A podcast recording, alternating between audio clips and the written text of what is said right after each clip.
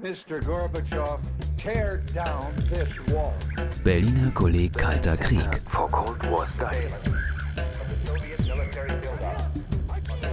Ein gemeinsames Projekt des Hamburger Instituts für Sozialforschung, des Instituts für Zeitgeschichte München-Berlin, der Humboldt-Universität zu Berlin und der Bundesstiftung zur Aufarbeitung der SED-Diktatur. Dokumentation. Die Ringvorlesung Grenzen des Kalten Krieges ist eine gemeinsame Veranstaltung des Berliner Kollegs Kalter Krieg und der Humboldt-Universität zu Berlin. Der zweite Vortrag in der Reihe wurde am 3. November 2016 von Stefan Kieninger gehalten. Er ist Stipendiat des Berliner Kollegs Kalter Krieg. In seinem Beitrag mit dem Titel Handel gegen den Kalten Krieg zur Geschichte der Erdgasröhrengeschäfte mit der Sowjetunion diskutiert er die wirtschaftliche Dimension der Entspannungspolitik und deren Bedeutung vor dem Hintergrund eines neuerlichen Rüstungswettlaufs und zahlreicher internationaler Krisen zu Beginn der 1980er Jahre. Der Abend wurde von Hermann Wendger moderiert. Er leitet die Abteilung Berlin des Instituts für Zeitgeschichte und ist Professor für neuere und neueste Geschichte an der Universität Potsdam. Schönen guten Abend, meine Damen und Herren. Ich freue mich, Sie zu der zweiten Vorlesung im Rahmen der Ringvorlesung Grenzen des Kalten Krieges, veranstaltet vom Berliner Kolleg Kalter Krieg, hier begrüßen zu dürfen. Mein Name ist Hermann Wendker, ich leite die Abteilung Berlin des Instituts für Zeitgeschichte München-Berlin. Es ist mir eine besondere Freude, heute Ihnen Herrn Dr. Stefan Kieninger vorzustellen, weil er in einem ganz engen Zusammenhang mit dem Berliner Kolleg steht. Er ist nämlich zurzeit Stipendiat des Kollegs und arbeitet zu dem Thema, zu dem wir auch heute zu Ihnen sprechen. Herr Kieninger hat neueste Geschichte, Politikwissenschaft, Sozialgeschichte und Wirtschaftswissenschaften an der Universität Mannheim studiert und dort auch mit dem Magister abgeschlossen. Er hat dann einen Promotionsstudiengang angeschlossen, bei dem er auch durch ein Stipendium der Friedrich-Ebert-Stiftung gefördert wird. Das Thema der Dissertation betraf unterschiedliche amerikanische Konzepte der Entspannungspolitik von ähm, in Kennedy bis zu Nixon. Ähm, 2011 wurde er dann mit dieser Arbeit an der Universität Mannheim promoviert. Im Anschluss daran, von 2013 bis 2016, war er wissenschaftlicher Mitarbeiter beim Bundesarchiv und hat dort an der wichtigen Edition Dokumente zur Deutschlandpolitik mitgearbeitet. Von seinen Publikationen ist vor allem die Druckfassung seiner Dissertation zu nennen. Sie wurde auf Englisch in der renommierten Reihe Harvard Cold War Studies im Frühjahr 2016 publiziert. Sind Sie dabei? Unter dem Titel Dynamic Detente, the United States and Europe 1964 to 1975. Aus diesem Themengebiet hat er dann auch eine ganze Reihe von Aufsätzen publiziert, die ich aber hier nicht alle nennen will. Heute Abend geht es zwar auch um Entspannungspolitik im transatlantischen Rahmen, Herr Kieninger bleibt seinem Thema also treu, aber wir verlassen die 60er und 70er Jahre. Wir wenden uns vielmehr einem Thema zu, das in den 80er Jahren für erheblichen Wirbel in den transatlantischen Beziehungen gesorgt hat. Es geht um das Erdgasröhrengeschäft der westeuropäischen Staaten mit der Sowjetunion, das den Vereinigten Staaten in dieser Phase der Ost-West-Beziehungen überhaupt nicht in den Kram passte. Denn seit 1979 war es ja bekanntlich zu einem Temperatursturz in den internationalen Beziehungen gekommen, zum sogenannten Zweiten Kalten Krieg.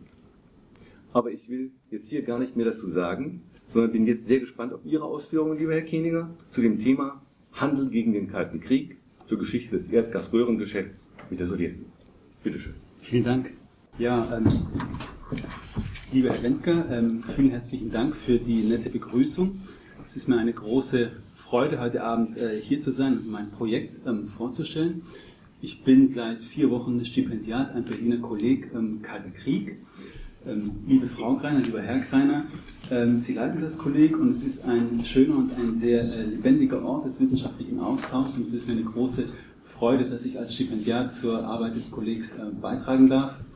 Und ähm, das ist sehr schön. Und ähm, ich begrüße Sie alle heute Abend hier, äh, sehr geehrte Damen und Herren. Ich freue mich über Ihr Kommen und über Ihr Interesse. Schön, dass Sie heute Abend alle den Weg zu uns ähm, gefunden haben. Ähm, sicherlich kennen Sie bereits die äh, Website des Berliner Kollegs Kalter Krieg Und ähm, das Berliner Kolleg Kalter Krieg befasst sich schwerpunktmäßig mit dem Thema Grenzen des Kalten Krieges. Also es geht darum, inwieweit können die Grenzen des Kalten Krieges verschoben werden, inwieweit können sie ähm, äh, äh, ja, unterlaufen werden oder verändert werden und äh, was war unter den Bedingungen des Ost-West-Konflikts und des Kalten Kriegs an Zusammenarbeit über die Blockgrenzen hinweg äh, überhaupt möglich. Und ähm, ich möchte beginnen mit einer Karte. Ähm, und Sie sehen hier eine, eine, eine Karte aus dem Jahr 1981. Äh, das war ein Werbeslogan der Firma Ruhrgas, das sehen Sie rechts unten. Mehr Wärme aus Sibirien, neues Erdgasprojekt UdSSR Westeuropa. Und ähm, Sie sehen ähm, eingezeichnet die Pipeline von Urengoi rechts oben in Sibirien bis nach Mitteleuropa, bis in die Tschechoslowakei und äh, dann letztendlich über die Blockgrenzen hinweg.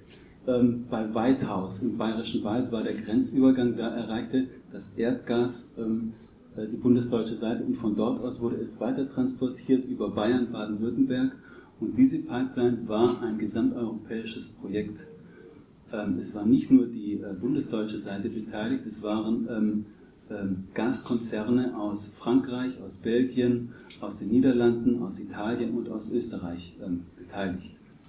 Ruhrgas war der Konsortialführer auf äh, westlicher Seite, aber dieses Projekt ist ein multinationales Projekt und diese Erdgaspipeline ist eine reine Exportpipeline und sie ist bis heute in Betrieb.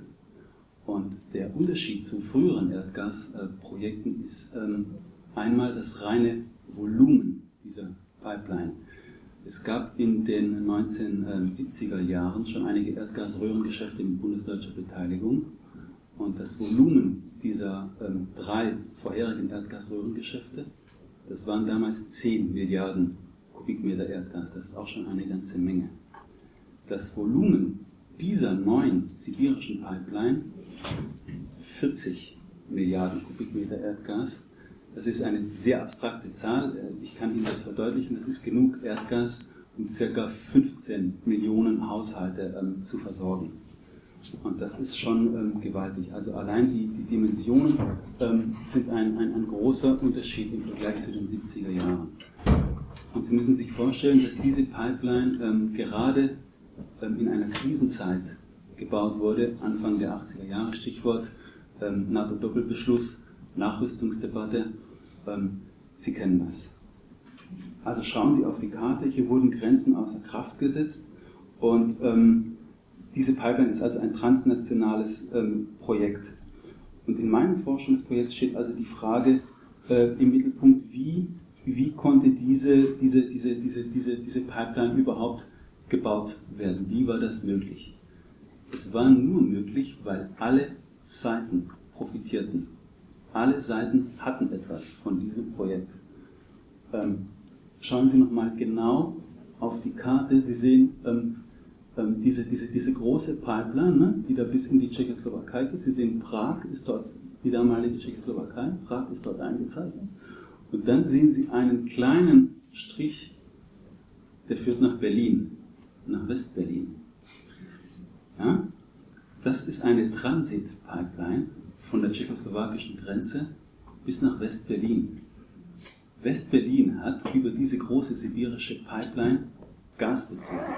1983 wurde der Vertrag von Ruhrgas unterzeichnet mit der sowjetischen Seite, mit Beteiligung der DDR. Honecker hatte sogar ein Interesse am Bau dieser Pipeline, denn die DDR hat Transitgebühren kassiert. Schalk Golodkowski hat das verhandelt. Ja, wenn es um die Wiesen ging, hat Schalk-Golodkowski verhandelt.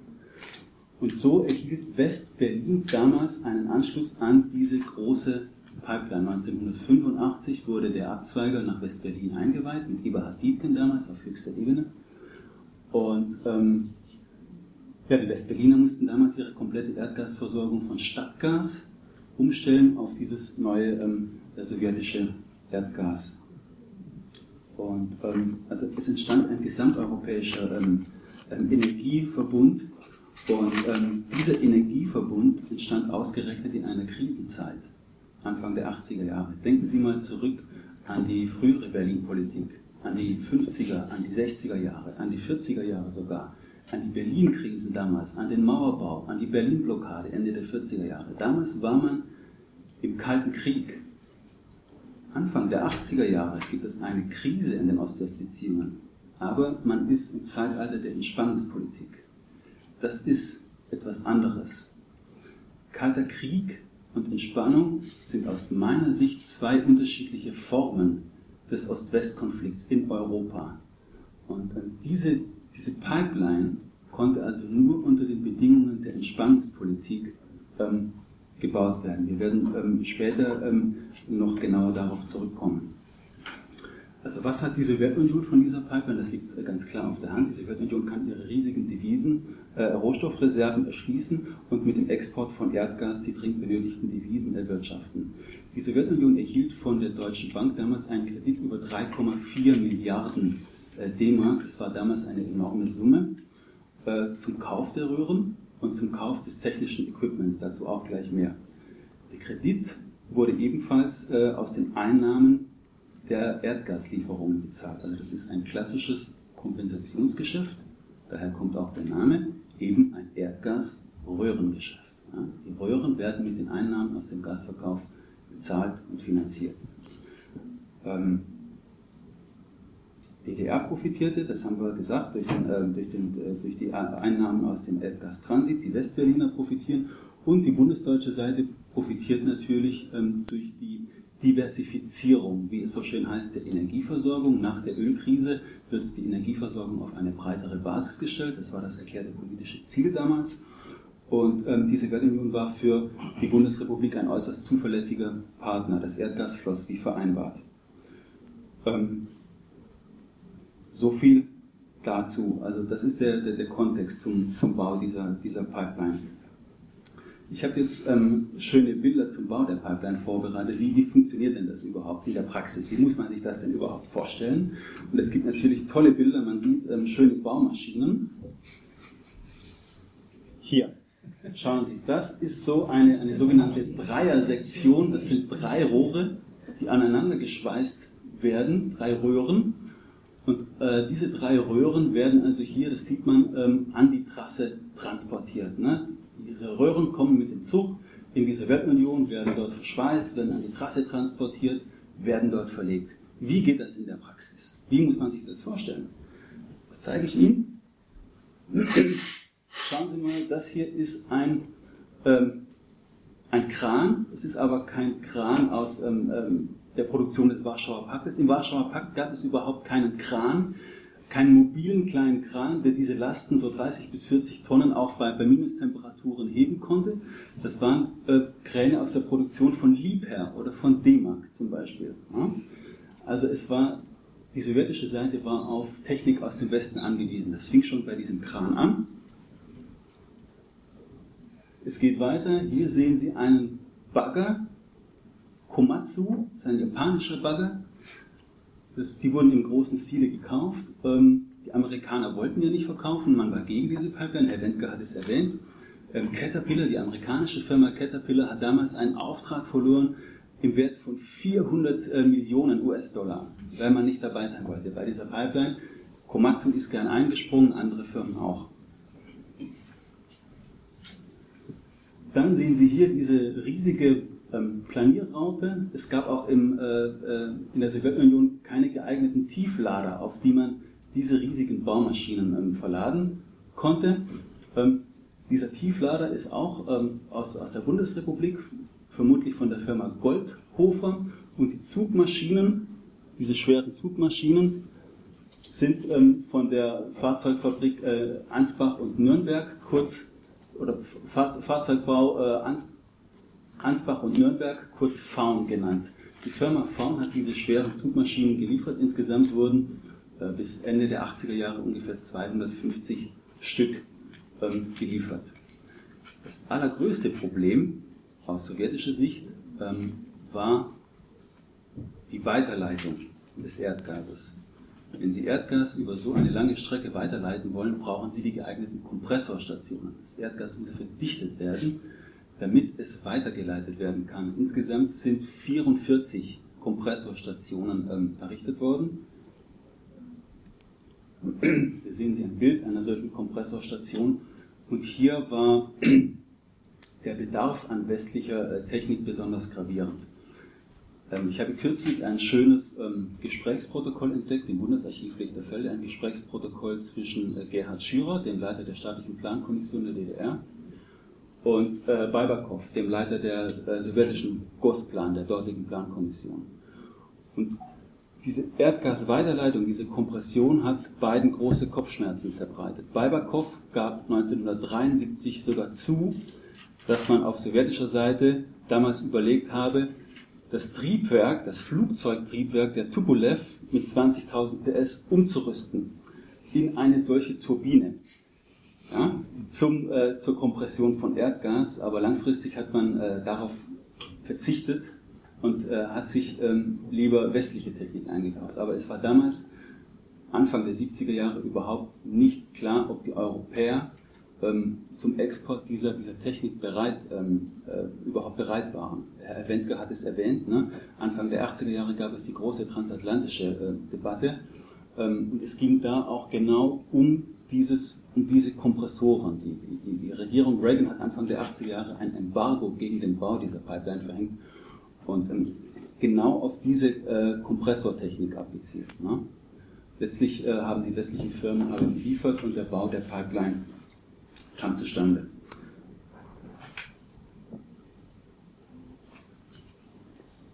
So viel zu den technischen ähm, Aspekten. Ähm, die politische Vorgeschichte zum Bau dieser Pipeline ist ähm, sehr interessant. Ähm, es ist eine lange Vorgeschichte und es ist eine Vorgeschichte mit vielen ähm, Wendungen. Ähm, der endgültige Beschluss zum Bau dieser Pipeline, der fiel bei Schmidts Besuch in Moskau äh, im Sommer 1980. Das Rahmenabkommen zwischen Ruhrgas und der sowjetischen Seite wurde dann im November 1981 unterzeichnet bei Brezhnevs letztem Besuch in der Bundesrepublik. Also diese, gerade diese Krisenjahre 1978 bis 82 waren für den Bau dieser Pipeline ganz entscheidend. Anfangs war ein trilaterales Gasprojekt geplant mit der Sowjetunion, dem Iran und der Bundesrepublik. Dieses trilaterale Projekt hat sich aber durch die iranische Revolution erübrigt, 1979. Die iranische Seite fiel also aus. Auf sowjetischer Seite hat man damals den neuen Fünfjahresplan ähm, konzipiert für die Jahre 1981 bis 1985. Und dann fiel diese Entscheidung zum Bau dieser Pipeline. Sie müssen sich das vorstellen, die sowjetische Invasion äh, in Afghanistan ist im Dezember 1979. Und im Februar 1980 reist eine Delegation der Deutschen Bank äh, nach Moskau. Und es kann gar nicht schnell genug gehen mit dem Bau dieser Pipeline. Im äh, Mai 1980 ist der sowjetische Ministerpräsident Tichonov in der Bundesrepublik und verhandelt. Und es sind zwei konkurrierende Konsortien in der Bundesrepublik. Letztlich wird das Geschäft mit der Deutschen Bank gemacht, aber die Dresdner Bank würde noch viel weiter gehen. Die Dresdner Bank ist sogar bereit, 15 Milliarden D-Mark zu geben. Nicht nur für dieses Geschäft, sondern auch für Anlagen zur Kohleverflüssigung, für die Anlagen äh, zum Bau von Methanolfabriken und so weiter und so fort. Ich habe das letzte Woche ähm, in einem Protokoll im Bundesarchiv gesehen, in Koblenz, im äh, Bestand des Bundeswirtschaftsministeriums. Ähm, die, die Dresdner Bank ist sogar noch bereit, ähm, finanziell viel weiter zu gehen. Ähm, die Deutsche Bank wäre auch noch gerne viel weiter gegangen als diese ja, 3,4 Milliarden D-Mark, was ja auch ein großer Betrag ist. Aber letztlich hat man das Geschäft dann auf diese Größenordnung eingedampft, damit es ähm, politisch ähm, vermittelbar war. Ja? Also Sie sehen, ähm, es ist eine Krise in den Ost-West-Beziehungen. Es ist eigentlich schon klar, dass, dass, dass ähm, neue Waffen stationiert werden. Das ist im Prinzip schon 1978 klar.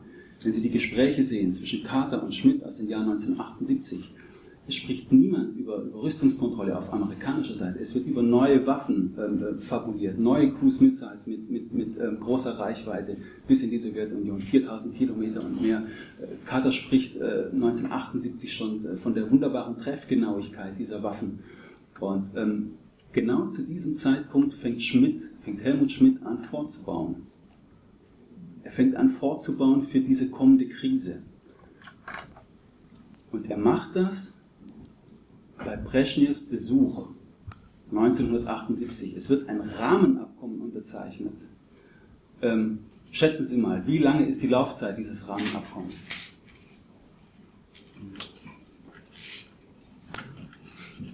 Jahre. 25 Jahre. 25 Jahre. Und das passiert mitten in der Krise. Ein Rahmenabkommen über 25 Jahre, ohne dass es damals ein konkretes Projekt gegeben hätte, wohlgemerkt. Ne? Diese Pipeline kam dann 1980, 81, 78, neues Rahmenabkommen über 25 Jahre.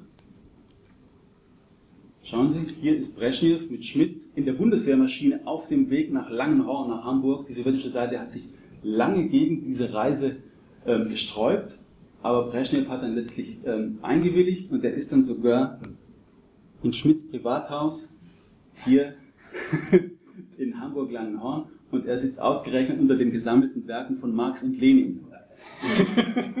das war dieser, das war dieser, dieser berühmte Schnappschuss. Und das hat er zuerst gar nicht, gar nicht so richtig begriffen das wurde ihm dann erklärt und vermutlich musste er selbst ähm, auch schmunzeln. Das ist der Besuch 1978 und ähm, das ist dieses, dieses ähm, äh, äh, Rahmenabkommen. Und ähm, ich ähm, ähm, möchte jetzt mal zitieren aus dem Helmut Schmidt Archiv aus einem Entwurf für das gemeinsame Kommuniqué, den Schmidt handschriftlich mit seinem grünen Stift bearbeitet hat. Da heißt es, ich zitiere, es ist erforderlich, dass der Prozess der Entspannung konsequent fortgesetzt und nicht mehr umkehrbar wird. Beide Seiten sind entschlossen, ihre politischen und wirtschaftlichen Möglichkeiten auch international für dieses Ziel einzusetzen. Zitat Ende. Dann geht es weiter unter dem Stichpunkt wirtschaftliche Zusammenarbeit. Ich zitiere wieder. Jede Seite soll Interesse am Wachstum und dem wirtschaftlichen Wohlergehen der Menschen auf der anderen Seite gewinnen. Zitat Ende. Diese Interdependenz war also von beiden Seiten gewollt. Ähm, lassen Sie mich auch nochmal zitieren aus Schmidts handschriftlichen äh, Notizen für seine Tischreden, auch wieder mit dem grünen Stift auf, ähm, auf Notizzettel gepinselt. Das find, ich finde das sehr, sehr, sehr, sehr ähm, ähm, ähm eindrucksvoll, wie Schmidt ähm, diese politischen Ziele damals vermittelt hat. Ich zitiere wieder. Punkt 1. Gegenseitiges Interesse an wirtschaftlichem Wohlergehen. Punkt 2. Kompensationsgeschäfte, Röhren, Gas, Ausweiten, Ausrufezeichen, neue Initiative. Punkt 3, Zahlungsbilanzausgleich. Punkt 4, Schwierigkeiten gegen Entspannung. Punkt 5, rückwärts gerichtete Kräfte und Massenmedien in der Bundesrepublik. Punkt 6, Kritik muss sich ertragen. Ende. Also Schmidt Schmidt, äh, das ist auf den Punkt, so, so wie man Schmidt kennt. Und ähm, trotzdem hat er es gemacht. Ne? Und ähm, wie, wie, wie, wie, muss man sich das vorstellen? Also es gibt, ähm, ich, ich, kenne einen, einen amerikanischen Diplomaten ähm, sehr gut, James Goodby ist sein Name und mit dem hatte ich einige, einige Interviews. Und der ähm, war auch an verschiedenen Verhandlungen in der Entspannungszeit beteiligt. Und ähm, der hat für, für diese langfristigen Projekte einen, einen, einen schönen Begriff, eine schöne Metapher geprägt, wie ich finde. Der sprach von Cathedral Building, Kathedralenbau.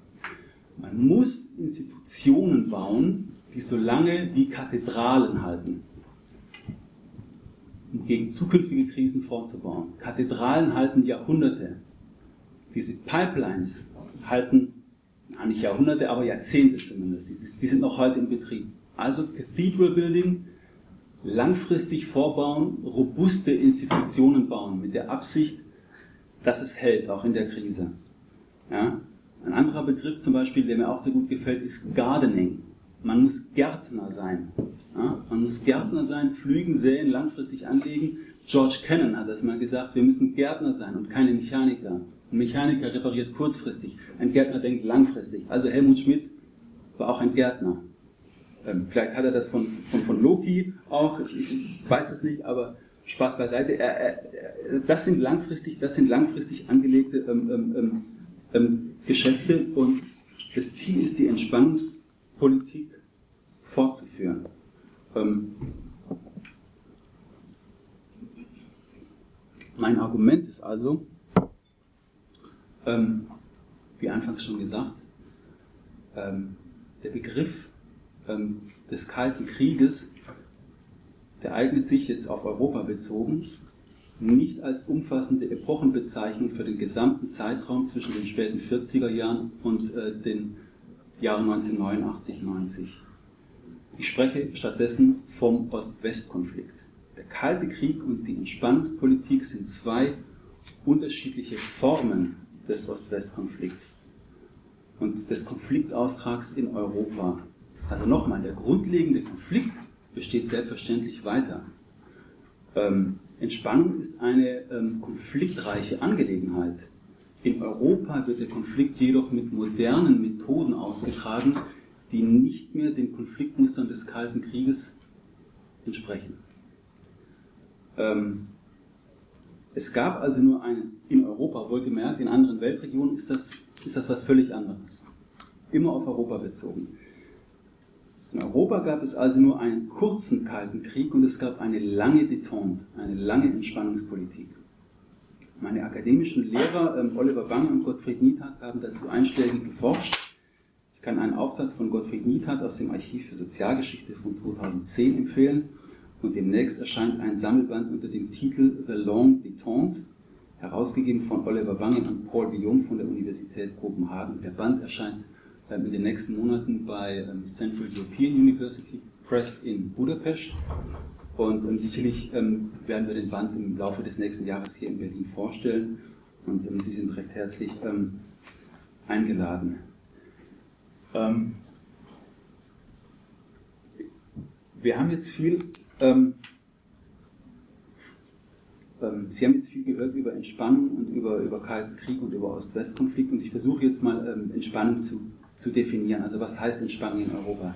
Entspannung in Europa heißt die Suche nach gemeinsamen Interessen und die Suche nach einem Frieden, also der tatsächlich auch erreichbar ist, um es mal ganz grob zu formulieren. Also 1963 sprach Kennedy von einem erreichbareren Frieden. We have to search for a more attainable peace. Das war seine Definition, ähm, seine Strategie des Friedens 1963. Entspannung heißt also auf östlicher Seite, man will den Status quo aufrechterhalten und die europäische Teilung festschreiben. Auf westlicher Seite war Entspannung meistens eine dynamische Angelegenheit, Dynamic Detente, das ist der Titel meines Buchs, und ähm, um die Teilung Europas zu überwinden. Also es gelang, die deutsche Frage offen zu halten und ähm, ähm, ähm Ostpolitik war in diesem Sinne eine, eine revisionistische Politik, eine langfristig auf Wandel ausgerichtete Politik. Ich gebe Ihnen mal eine Kostprobe dynamische Detente. Äh, ein, ein, ein, schönes Zitat von Egon Bahr bei einem Treffen der deutschen, britischen und amerikanischen Planungsstäbe, April 69. Das ist ein ähm, Dreivierteljahr ähm, nach der ähm, gewaltsamen Niederschlagung des Prager äh, Frühlings. Und ähm, Bahr ähm, kommt zu der Schlussfolgerung, dass Wandel weiterhin möglich sei, dass er aber nur äh, mit dem Einverständnis der sowjetischen Seite möglich sein.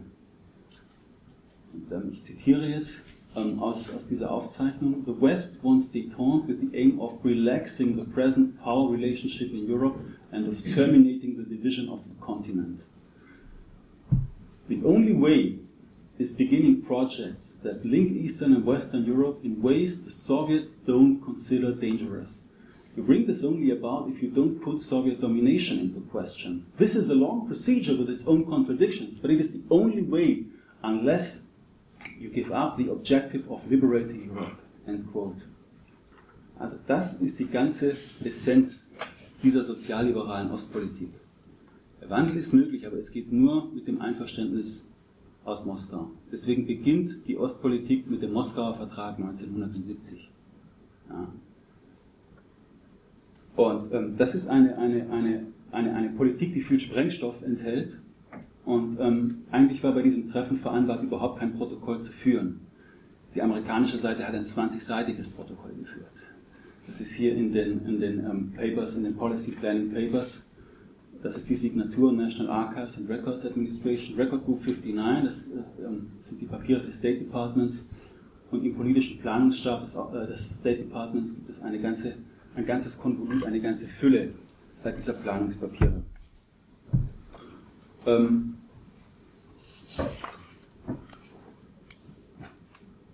diese, diese Politik ähm, wurde umgesetzt und zum Teil wurde sie auch offen kommuniziert. Ich zitiere aus einem, ähm, aus einem Gespräch zwischen Walter Scheel und DDR-Außenminister Otto Winzer, ediert in den Akten zur Auswärtigen Politik von 1973, 3. Juli 1973. Scheel sagt, ich zitiere, der Gedanke der Nation sei stärker als manche glaubten. Er habe in der Geschichte unserer Nation Jahrtausende überlebt, trotz wechselnder gesellschaftlicher Ordnungen. Eines wolle er jedoch klar machen, dass für uns die erste Priorität die Wahrung des Friedens sei. Danach müsse die Wiederherstellung der staatlichen Einheit zurücktreten. Wir verfolgten den Gedanken der nationalen Einheit nicht in einem aggressiven Sinne. Zitat Ende. Das ist schon sehr deutlich. Aber ähm, ähm, das heißt also, ähm, ähm, ähm, die deutsche Frage ist weiter offen. Sie ist nicht nur rechtlich offen, ähm, das ist das eine. Man braucht auch eine, eine, eine Politik, ähm, die umsetzbar ist, die man im Alltag anwenden kann, um, ähm, um die Menschen miteinander in Kontakt zu bringen.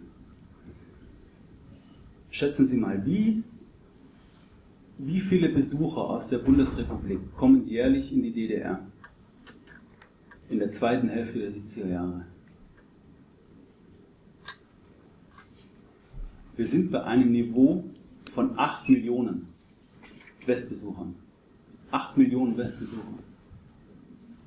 Das ist eine ganze Menge, ne? DDR-Bevölkerung. Doppelzählung. Bitte? Doppelzählung. Doppelzählungen sind dabei, ja.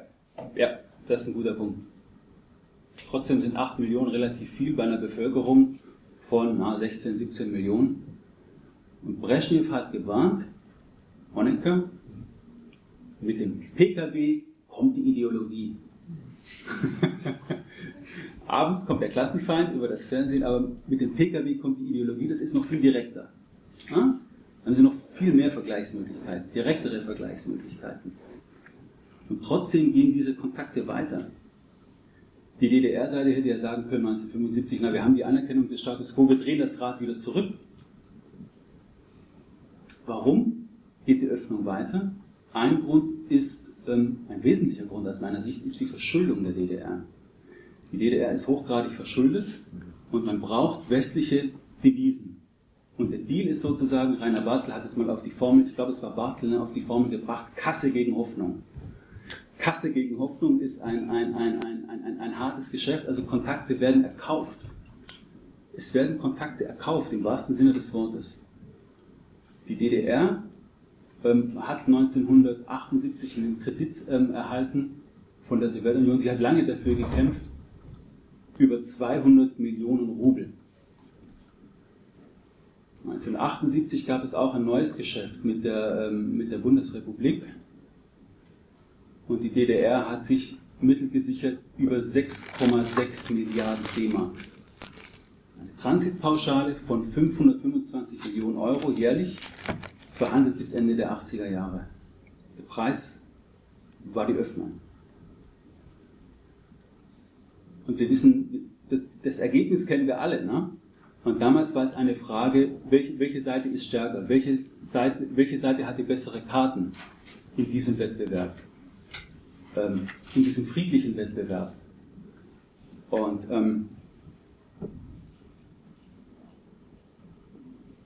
Osthandel, ähm, wie gesagt, ähm, war also mehr als reiner Handel. Der Osthandel war ein, ein politisches Instrument, um diese Ausweitung der, der, der Kontakte sprichwörtlich zu, zu erkaufen. Ähm, Und, und, und Brezhnev hat und Gromyko haben natürlich gewarnt, die Entspannung dürfe nicht auf Kosten des Sozialismus gehen, das ist klar.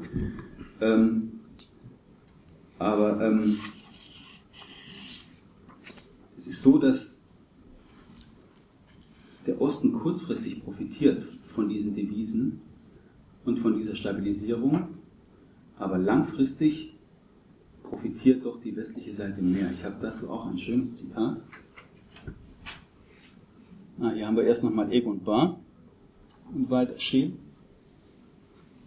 Hier ist ein schönes Zitat von Jacques Wahl. Das ist äh, Valéry Giscard d'Estaings, nationaler Sicherheitsberater. Der formuliert das so, auch in dieser Post-Afghanistan-Phase ähm, im Januar 1980. Der formuliert das so. Aus dem britischen Protokoll ist das ähm, verfügbar auf der Website der Thatcher Foundation online verfügbar. Ich zitiere. Monsieur Wahl drew a distinction between détente between states and détente between peoples. Détente between states tended to be in the short term and to favor the Soviet Union. Détente between peoples was longer term, but would in the end benefit the countries of the West. Das ist die Annahme dieser, dieser, dieser Transformationspolitik. Willy Brandt sprach von der Transformation der anderen Seite. Ja? Das ist das Ziel. Einfluss nehmen, die gesellschaftlichen Kontakte ausweiten. Es geht aber nur, wenn Sie zuvor die staatliche Dimension haben. Ja? Sie brauchen eine gewisse Stabilität. Eine gewisse Stabilität muss da sein, damit sich diese, diese, diese, diese Machthaber ähm, ähm, gesprächsbereit zeigen und damit sie diesen Einfluss zulassen. Ja? Ähm, Das ist ein, ein, ein zentraler Punkt. Also Handel, Osthandel ist mehr als, als, als reiner Handel. Ähm, es ähm, gibt auch nochmal ein schönes Zitat. Das ist beim Weltwirtschaftsgipfel Venedig, berühmt berüchtigt, ähm, für den Streit zwischen Schmidt und Carter. Aus dem britischen Protokoll wieder sehr direkt Schmidt verdeutlicht im Kreis der G7 diese politische Bedeutung des Osthandels. Und er nimmt dabei Bezug auf ein Abkommen mit Polen aus dem Jahr 1975, als die Bundesregierung einen Milliardenkredit damals schon an die Volksrepublik Polen gewährt hat. Und ähm, die polnische Seite hat daraufhin 30.000 bis 40.000 deutschstämmige Bürger aus Polen ausreisen lassen. Und Schmidt sagt das hier auch wieder auf den Punkt. Ich zitiere, the federal government, without any publicity, was succeeding in getting 30 to 40,000 Germans out of Poland each year. The price paid within the Helsinki framework and the framework of various bilateral agreements was to have economic exchanges with Eastern European countries. Jetzt kommt's. These exchanges were therefore far more than a mere matter of trade. They made it possible for the German government to get their own people out. Zitat Ende. Das alles steht auf dem Spiel. Das alles steht auf dem Spiel 1980 nach Afghanistan. Deswegen verteidigt Schmidt diese Politik mit Zähnen und mit Klauen. Er reist 1980 im Sommer nach Moskau. Das müssen Sie sich vorstellen, er ist im Bundestagswahlkampf gegen Franz Josef Strauß. Im Herbst 1980 ist die Bundestagswahl. Macht das trotzdem. Kritik muss ich ertragen. Ja? ja? Schmidt hat das, hat das gemacht und er hat das kommuniziert. Ne? Das ist ja keine Schaukelpolitik zwischen Ost und West. Es ist ja Vertragstreue nach beiden Seiten. Vertragstreue nach Westen, NATO, Doppelbeschluss Vertragstreue nach Osten, dieses Rahmenabkommen wird erfüllt. Ja? Es muss mit Leben erfüllt werden. Man baut diese Pipeline. Hier nochmal ein schönes Zitat von Brezhnev ähm, vom, äh, vom Regierungsgespräch am 1. Juli bei diesem Besuch 1980. Ich zitiere Brezhnev. Wir bauen keine Konjunkturpipeline Sie soll 30 bis 35 Jahre halten. So lange reicht der Vorrat. Es wird die größte Pipeline der Welt sein. Diese zwei Dokumente für wirtschaftliche Zusammenarbeit und Vergas werden die größten Dokumente in der Welt sein. Es sind nicht nur wirtschaftliche, sondern politische Dokumente. Zitat Ende. Also das ist der ganze, der ganze Kontext. Auf der Supermachtebene wird verhandelt in Genf über die ähm, Reduzierung der, der Mittelstreckenwaffen. 1981 wird begonnen. Ähm, 1983 werden diese Gespräche dann äh, im Zuge der Stationierung abgebrochen. Und parallel dazu baut Schmidt an dieser ökonomischen Dimension der Ostpolitik. Die Verhandlungen zwischen Ruhrgas und der sowjetischen Seite werden intensiviert. 1981 reist Schmidt ähm, in die DDR, das ist der, der, der berühmt-berüchtigte Besuch bei, bei Honecker. Dort ähm, erhält Schmidt das Einverständnis der DDR für diesen Erdgastransit nach West-Berlin. Ja? Dort stimmt Honecker zu, nachdem Schmidt dieses Geschäft zuvor mit Brezhnev eingetütet hatte, einen Monat zuvor im November 81. Also das ist die zeitliche Abfolge, das ist eine, eine, eine Parallelität der Ereignisse. Auf der einen Seite ähm, ist, der, ist die Supermachtebene, da ist dieses verhärtete Verhältnis, da ist zu dieser Zeit wenig Bewegung. Und auf der anderen Seite haben sie, ähm, ähm, haben sie europäische ja, ähm, Verbündete europäische ähm, ähm, Gesellschaften, denken Sie an die, an, an die Protestbewegung. Also man will nicht das Opfer dieser Supermarktkonfrontation werden. Man hat eigene Interessen, das sind regionale Interessen, und man, man, man möchte sich den globalen Interessen der Amerikaner oder der Sowjets nicht unterordnen. Und man möchte auch keine, keine Linkage-Politik betreiben. Henry Kissinger hat ja seine berühmte Linkage-Politik betrieben. Also er hat verschiedene Themenbereiche miteinander verknüpft entsprach den globalen Interessen der USA. Anfangs war er der Auffassung, dass die Entspannung in Europa wegen des Vietnamkriegs nicht stattfinden könne. Die Regierung Carter war der Auffassung, Entspannung in Europa sei aufgrund des Kriegs in Afghanistan unmöglich. Nein. Die Europäer haben darauf gedrängt, dass es eben keine Verknüpfung gibt. Keine Verknüpfung. Wenn Sie eine Politik, diese Jungteamspolitik der Verknüpfung betreiben, können Sie relativ schnell in der Sackgasse landen. Es gibt Entspannungsgegner in den USA oder anderswo, die stellen eine neue Verknüpfungspolitik auf. Zum Beispiel denken Sie an die Senatoren Jackson und Wenning in den USA 1974. Die machen ein ganz anderes Jungteam auf. Meistbegünstigungsklausel für die, für die Sowjetunion im bilateralen Handel nur, wenn äh, gewisse Ausreisequoten für jüdischstämmige Bürger aus der Sowjetunion erfüllt werden, mit öffentlichem Druck. Das hat aber zu nichts geführt. Es führt zu einem Wirtschaftskrieg. Und genau so eine Jungteamspolitik will Schmidt eben nicht. Und ähm, Schmidt ist dann ähm, im Oktober 1982 ähm, ähm, aus, aus dem Amt. Und er hat aber dann, just zu diesem Moment, ähm, kommt eigentlich sein idealer Verbündeter ähm, äh, in eine ähm, machtvolle Position in den USA. Das ist George Schulz. George Schulz gibt diese alte Linkage-Politik auf. Diese alte Linkage-Politik, diese Jungteams-Politik legt er ad acta. Er lässt den Europäern diesen Spielraum und Reagan folgt ihnen dabei. Und es ist auch klar, die Amerikaner ähm, haben ein Interesse an der Stationierung 83. 1983 ist das Jahr The Year of the Missile. 1983 wird stationiert. Und da ist auch klar, man muss den Europäern auch was geben. Also hebt Reagan diese Wirtschaftssanktionen auf im November 1982. Und die die Bauarbeiten für die Pipeline beginnen aber schon zuvor, das ist im April 1982. Die DDR ist auch beteiligt am Bau dieser Pipeline. Wird gefragt, wie es offiziell heißt. Aber die DDR muss natürlich springen. Es gibt insgesamt vier Bauabschnitte in der Sowjetunion und das ist, das ist der ganze Hintergrund. 1983 wird gerne als das gefährlichste Jahr des Kalten Krieges bezeichnet, weil die neuen Waffen stationiert werden. 1983 ist aber auch das Jahr des Milliardenkredits an die DDR.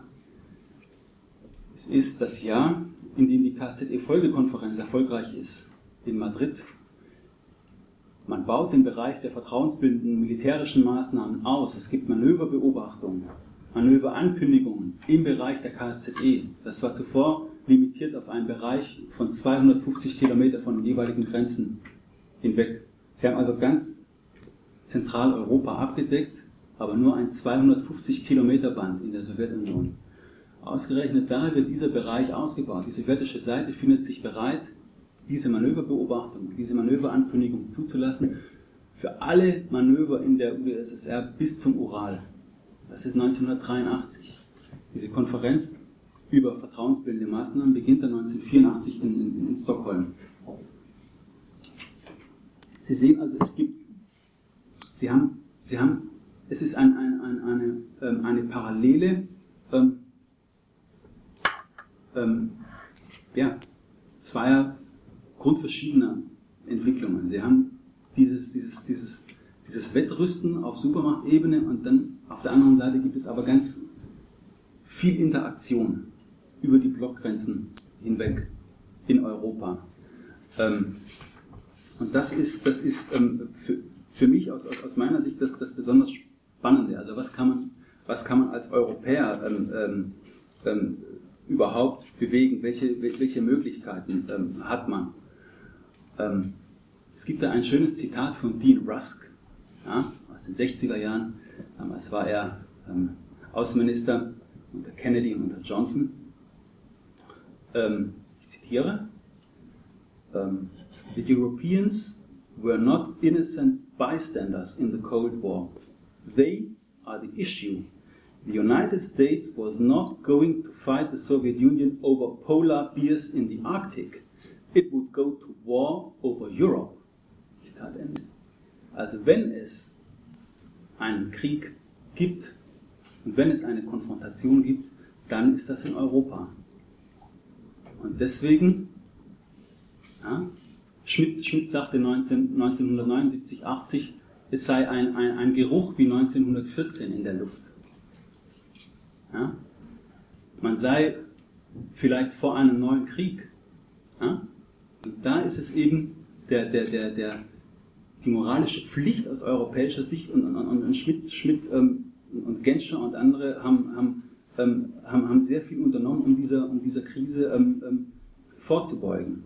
Und, ähm, ähm, und das, ist, das ist entscheidend. Und diese, diese Pipeline, das ist der ganze politische Kontext. Also diese Pipeline ist, ist der größte Erfolg in der damaligen Zeit ähm, dieser langfristig angelegten Politik. Es gab in den 70er Jahren große Projekte, die nicht funktioniert haben. Es gab damals Überlegungen, ähm, ähm, ein Atomkraftwerk zu bauen in Königsberg, Kaliningrad, und darüber West-Berlin mit Atomstrom zu versorgen aus der Sowjetunion. 1974 hat Schmidt das schon öffentlich verkündet, nach seinem Besuch in Moskau, nach dem ersten Besuch. Das hat nicht geklappt. 1976 wurde dieses Geschäft abgeblasen, weil die DDR ähm, damit nicht einverstanden war und weil es darüber keine Einigkeit gab im, im Warschauer Pakt. Ja? Es gab Großprojekte, die einfach nicht funktioniert haben, weil auch natürlich in, in, diesen, in, diesen, in diesen Prozessen auch viel Sand im Getriebe war. Sie müssen sich das vorstellen. Sie verhandeln mit sowjetischen Behörden. Ähm, ja, äh, auf deutscher Seite gibt es, gibt es Bedenken. Und trotzdem wurde, wurden diese großen ähm, Projekte angeschoben. Und eine ganz wichtige Rolle dabei hat, hat Hans-Dietrich Genscher gespielt. Hier sehen wir äh, Genscher im Gespräch mit Bush, dem Älteren. Ähm, das ist ein Bild aus dem Jahr 1989, aber beide kannten und schätzten sich schon lange. Bush war ja zuvor acht Jahre lang Vizepräsident ähm, unter Ronald Reagan. Und es gibt in den Akten zur Auswärtigen Politik aus dem Jahr 1982 auch ein, ein, ein, ein, schönes Protokoll ähm, über ein Gespräch zwischen diesen beiden, das ich gerne zitieren möchte. Ähm, Hans-Dietrich Genscher hat sich auch sehr stark für die Fortsetzung der Entspannungspolitik ähm, eingesetzt. Es gab damals ähm, Krisen in der Koalition, über die richtige Wirtschaftspolitik, ähm, aber ähm, im Hinblick auf die Entspannungspolitik bestand große Einigkeit. Ich zitiere Genscher aus dem Jahr 1982. Ähm, ich zitiere, in diesem Zusammenhang setzte sich Bundesminister Genscher dafür ein, die Ergebnisse des dynamischen KSZE-Prozesses in Osteuropa nicht zu gefährden. Unser offenes Fenster habe frische Luft nach Osteuropa hineingelassen. Wenn wir es schlössen, könne es sein, dass der Prozess nicht unterbrochen, aber eingefroren werde. Es sei immerhin bemerkenswert, dass die Sowjetunion unter den Gesetzen des Kalten Krieges in der DDR, Ungarn und der CSSR militärisch interveniert habe, nicht aber unter den Bedingungen der Entspannungspolitik in Polen. Das bedeutet nicht, dass wir zufrieden mit der Entwicklung in Polen seien, aber der Unterschied sei erkennbar. Zitat Ende. Das ist am 9. März 1982 mitten in dieser Krise um das amerikanische Embargo. Also auch Genscher hat zwischen Entspannungspolitik und zwischen Kalten Krieg als zwei unterschiedliche Formen des Ost-West-Konflikts in Europa unterschieden, wie, wie viele andere Zeitzeugen auch. Und, und dieses, dieses Vertrauenskapital, das sehen wir jetzt hier, bringt Genscher natürlich und bringt die Regierung Kohl natürlich dann auch mit 1989, 90. Man kennt sich gut, man, man, man schätzt sich und ähm, ähm, ähm es besteht ein Vertrauensverhältnis vor allem zu, zu George Bush. Dieses Bild ist aus dem Jahr 1989. Und ähm, zum Abschluss ähm, möchte ich ähm, auch nochmal auf die Kontinuität ähm, in der Regierung Kohl hinweisen. Helmut Kohl also hat diese, diese sozialliberale Ostpolitik fortgesetzt. Er hat sich dafür stark gemacht er hat sich dafür eingesetzt, auch gegen Widerstände in der CDU damals. Und ähm, er ist im Sommer 1983 nach Moskau gereist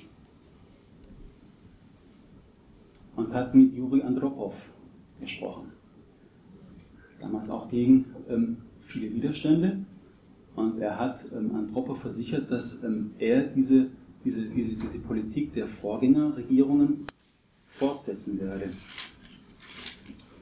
zitiere aus dem Gespräch mit Andropov, als Kohl über den Milliardenkredit für die DDR spricht, der kurz zuvor gewährt worden ist. Den ersten Milliardenkredit. Kohl ähm, spricht mit Andropov, ich zitiere, niemand habe ihm eine solche Entscheidung zugetraut, erklärt der Bundeskanzler im Hinblick auf den Milliardenkredit. Warum habe er das getan? Zitat, er sei kein SED-Fresser. Für ihn sei die DDR eine Realität. Er könne nicht ausschließen, dass die Teilung Deutschlands seine Generation überdauern werde. Er wolle jetzt nicht mit dem Generalsekretär darüber streiten, was im Augenblick besser sei. Er habe deshalb dem Kredit an die DDR zugestimmt, weil er an die Menschen in der DDR ein Signal geben wolle, dass die Bundesregierung nicht daran denke, die Grenzen noch unüberwindbarer zu machen. Zitat Ende. Das Gesprächsprotokoll ist auch rediert im AAPD Band 1983. Das ist ein sehr, ein, ein sehr schönes, aufschlussreiches Gespräch, wie ich finde.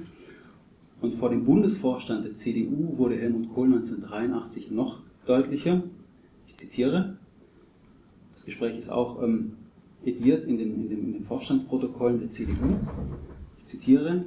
Denn wer Ja sagt zur Einheit der Nation, der muss versuchen, dass Menschen zueinander kommen. Er sei entschieden dafür, dass wir dort, wo es geht, wo etwas pragmatisch zur Verbesserung der Beziehungen möglich ist, das wagen und riskieren. Das Wichtigste ist in der langen Sicht auf eine lange Durststrecke der Geschichte eingerichtet, dass Menschen zueinander kommen. Zitat Ende. Ja, das ist Helmut Kohl 1983. Er führt diese Kontaktpolitik ähm, also weiter. Und ähm, die Pipeline war damals schon voll im Bau und war im Zeitplan. Sie wurde Ende 1984 fertiggestellt. 1985 floss das erste Gas und es fließt noch heute. Sie ist weiterhin in Betrieb und ähm, versorgt Westeuropa weiterhin mit ähm, russischem Erdgas. Ich danke für die Aufmerksamkeit.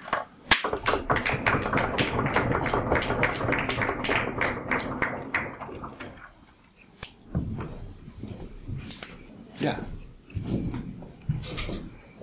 Ja, ganz herzlichen Dank, Herr Kieninger, für diesen ähm, interessanten Werkstattbericht, kann man ja sagen, denn es ist ja ein Projekt, an dem wir noch sitzen. Ähm, ja, es, also Sie haben vor allem diese, das fand ich sehr einleuchtend, diese Parallelität von sozusagen, extremen Spannungen auf der einen Seite ähm, und auch der Tendenz, weitergeführten Tendenz zur Entspannung auf der anderen Seite aufgezeigt, eben die nicht nur parallel, sondern gleichzeitig lief. Ja, aber ich will mich jetzt hier nicht mit Kommentaren sowas in den Vordergrund drängen, sondern Sie haben das Wort. Ähm, Fragen, Stellungnahmen, Kritik. Bitte schön. Ja, bitte. Ähm, ja, hallo, äh, mein Name ist Sophia Bostin. Äh, ich schreibe gerade meine Dissertation zu internationalen sowjetischen Finanzaktivitäten, also Financial Statecraft. Ähm, ich versuche meine Fragen auf Deutsch zu stellen. Ähm, also, äh, äh, das ist ein bisschen im Zusammenhang, was ich so sehe und so. Ich wollte wissen, ob Sie in, ähm, in diesen ganzen Verhandlungen, in den Archiven, die Sie gelesen haben, ob es irgendwo, ähm, ähm, ob man sich da irgendwo bezieht auf Konvergenztheorien, auf Siasa oder den Club of Rome. Also gibt es da irgendwie so eine äh, ja, Beziehung zwischen dieser ganzen eher generellen, äh, das ist so ein eher environmental Global Policies und so und diese wirtschaftlichen Beziehungen. Die Philosophie ist ja ein bisschen die gleiche, aber äh, das wäre die erste Frage. Und die zweite Frage ist, ähm, äh, gibt es da eine Rolle so äh, auf so einer informellen Ebene für die äh, US USSR Trade and Economic Council? Äh, versuchen die irgendwie äh, in diesem Spiel mitzuspielen und äh, und sich da irgendwie einen Platz zu finden und dann besser ihr Lobbying in den USA zu machen. Vielen Dank ähm, für die Fragen. Also zur ersten Frage wird Begriff auf Konvergenztheorien genommen oder auf den Club of Rome in diesen Gesprächen. Ähm, eine ganz einfache Antwort, nein. Ja, ja das, äh, nee. das habe ich nämlich auch gelesen. Und das war es sind es sind knallharte Verhandlungen. Es sind knallharte Verhandlungen. Die sowjetische Seite versucht auch, verschiedene westliche Konsortien gegeneinander auszuspielen. Tichanov verhandelt im Sommer 1980 mit der Gruppe um die Deutsche Bank und gleichzeitig mit der Gruppe um die Dresdner Bank. Und also hier wird, hier wird knallhart verhandelt, ohne, ohne Rücksicht auf ähm, ideologische Grenzen. Also das, das blendet man aus. Die zweite Frage, ähm, USA, USSR Economic Council, welche Initiativen gibt es? Das ist eine sehr, ähm, sehr spannende Frage, ähm, die ich ad hoc ähm, noch nicht präzise beantworten kann. Ähm, es gibt aber durchaus ähm, Initiativen von amerikanischen Geschäftsleuten wie Armand Hammer oder anderen, mit der sowjetischen Seite im Geschäft zu bleiben. Auch Avril Harriman oder andere Größen die schon lange Kontakte haben, oder Marshall Schulman oder andere, ähm, ähm, suchen weiterhin den Kontakt und, und, und, reisen auch zu dieser schwierigen Zeit, Anfang der 80er Jahre, in, in die USA. Also, ich müsste dann nochmal in den, in den Harriman Papers schauen, in der Library of Congress. Ähm, das ist ein, also das ist ein, ein, ein, ein, toller Bestand. Vielleicht, vielleicht finden Sie da auch in den Harriman Papers oder in den Schulman Papers, die sind, die sind in New York. Da, da, da kann man an der Columbia University. Da könnten Sie auch, auch fündig werden. Ich habe dazu jetzt ähm, noch, nichts, äh, noch nichts entdeckt, aber die Kontakte gingen auf dieser informellen Ebene jedenfalls, jedenfalls weiter. Ähm, man hat auch versucht, diese wirtschaftlichen Kontakte also zu benutzen, um über übergeordnete politische Themen zu, zu sprechen. Ne? Ja. Danke. Dankeschön. Dann Herr Peters. Äh, ja, Florian Peters. Ich bin äh, am IFZ hier in Berlin-Lichterfelde auch äh, tätig und äh, beschäftige mich da mit der polnischen Zeitgeschichte und vielleicht äh, äh, ist das auch ein bisschen die Richtung, ähm, aus der ich frage. Sie haben ja eine ganze Reihe von sehr interessanten Details einerseits über dieses konkrete Projekt uns ähm, erzählt und andererseits einen sehr weiten Bogen dann aufgemacht, ähm, auch, auch sehr pointiert sich positioniert, also zu den Diskussionen über Kalten Krieg, Entspannungspolitik, Ost-West-Konflikt. Ähm, ich habe dabei so ein bisschen wenn ich so sagen soll, ist, ist mir dann am Ende so, so dieses konkrete Pipeline-Projekt ein bisschen aus dem Blick geraten, wenn ich das, wenn ich das so sagen darf. Ähm, ich hätte schon gerne äh, äh, ein bisschen mehr erfahren, ähm, was da eigentlich jetzt knallhart, wie Sie sagen, verhandelt wurde. Also wer ist da konkret beteiligt gewesen zum Beispiel? Wieso macht man diese Pipeline zum Beispiel eben äh, durch die GSSR? Ähm, wieso, also Sie sprachen davon, die DDR hat dann sozusagen die Westberliner Pipeline da so einen kleinen Nebenarm abgekriegt und hat da auch noch bisschen was mitverdient, aber man hat ja zum Beispiel Polen da offenbar von vornherein äh, ganz bewusst umgangen. Ähm, und da kann ich mir auch natürlich vorstellen, dass es da bestimmte Gründe für gab, die einerseits ökonomischer, aber vielleicht auch politischer Natur waren. Und äh, da stellt sich dann wiederum die Frage, wie man im Westen darauf reagiert hat. Sie haben ja sozusagen die äh, Krise in Polen, die, äh, die ja nun dann genau auch mit diesem US-Wirtschaftsembargo ähm, ähm, sozusagen auch kausal sozusagen sehr eng äh, verknüpft war, auch angesprochen. Und da kann man sich natürlich schon fragen, äh, inwiefern Entspannungspolitik jetzt auch, um, um, sozusagen auf die etwas größere Ebene zu kommen, die Sie aufgemacht haben, dann tatsächlich eine Politik ist, die sich im Wesentlichen an dem Wandel in den äh, ost-, mitteleuropäischen und osteuropäischen Ländern orientiert oder nicht eher an dem, was Sie dann so schön als eigene Interessen ähm, äh, auch, glaube ich, das war ein Zitat, was Sie auch gebracht haben, ähm, äh, ausrichtet. Also sind hier nicht tatsächlich in erster Linie westeuropäische Wirtschaftsinteressen ähm, die treibende Kraft, ähm, ist nicht sozusagen diese ganze Rhetorik vom Wandel durch Annäherung, ähm, dann sehr viel Rhetorik auch. Sie haben, Sie haben, Sie haben eben auch sehr viel ähm, Rhetorik, würde ich sagen, uns präsentiert. Darum will ich so ein bisschen äh, vielleicht auch den Advocatus Diaboli spielen und Ihnen sozusagen doch diese, diese Frage auch nochmal vorlegen. Woran, Sie sagten am Ende, dieses Erdgasröhrengeschäft sei ein großer Erfolg. Woran würden Sie genau diesen Erfolg dann auch auf politischer Ebene, jenseits der wirtschaftlichen vielleicht, äh, festmachen? Vielen Dank ähm, für die, für die, für die ähm, Anmerkungen, für die, für die Fragen. Ähm, es ist so, ähm, dass man ähm, vermutlich dieses, dieses Erdgas langfristig auch hätte aus Norwegen beziehen können. Man hätte es auch aus anderen Quellen beziehen können. Man hätte es vielleicht nicht so groß ähm, aufziehen müssen, dieses Geschäft. Es hätte auch ein kleineres ähm, Geschäft gereicht.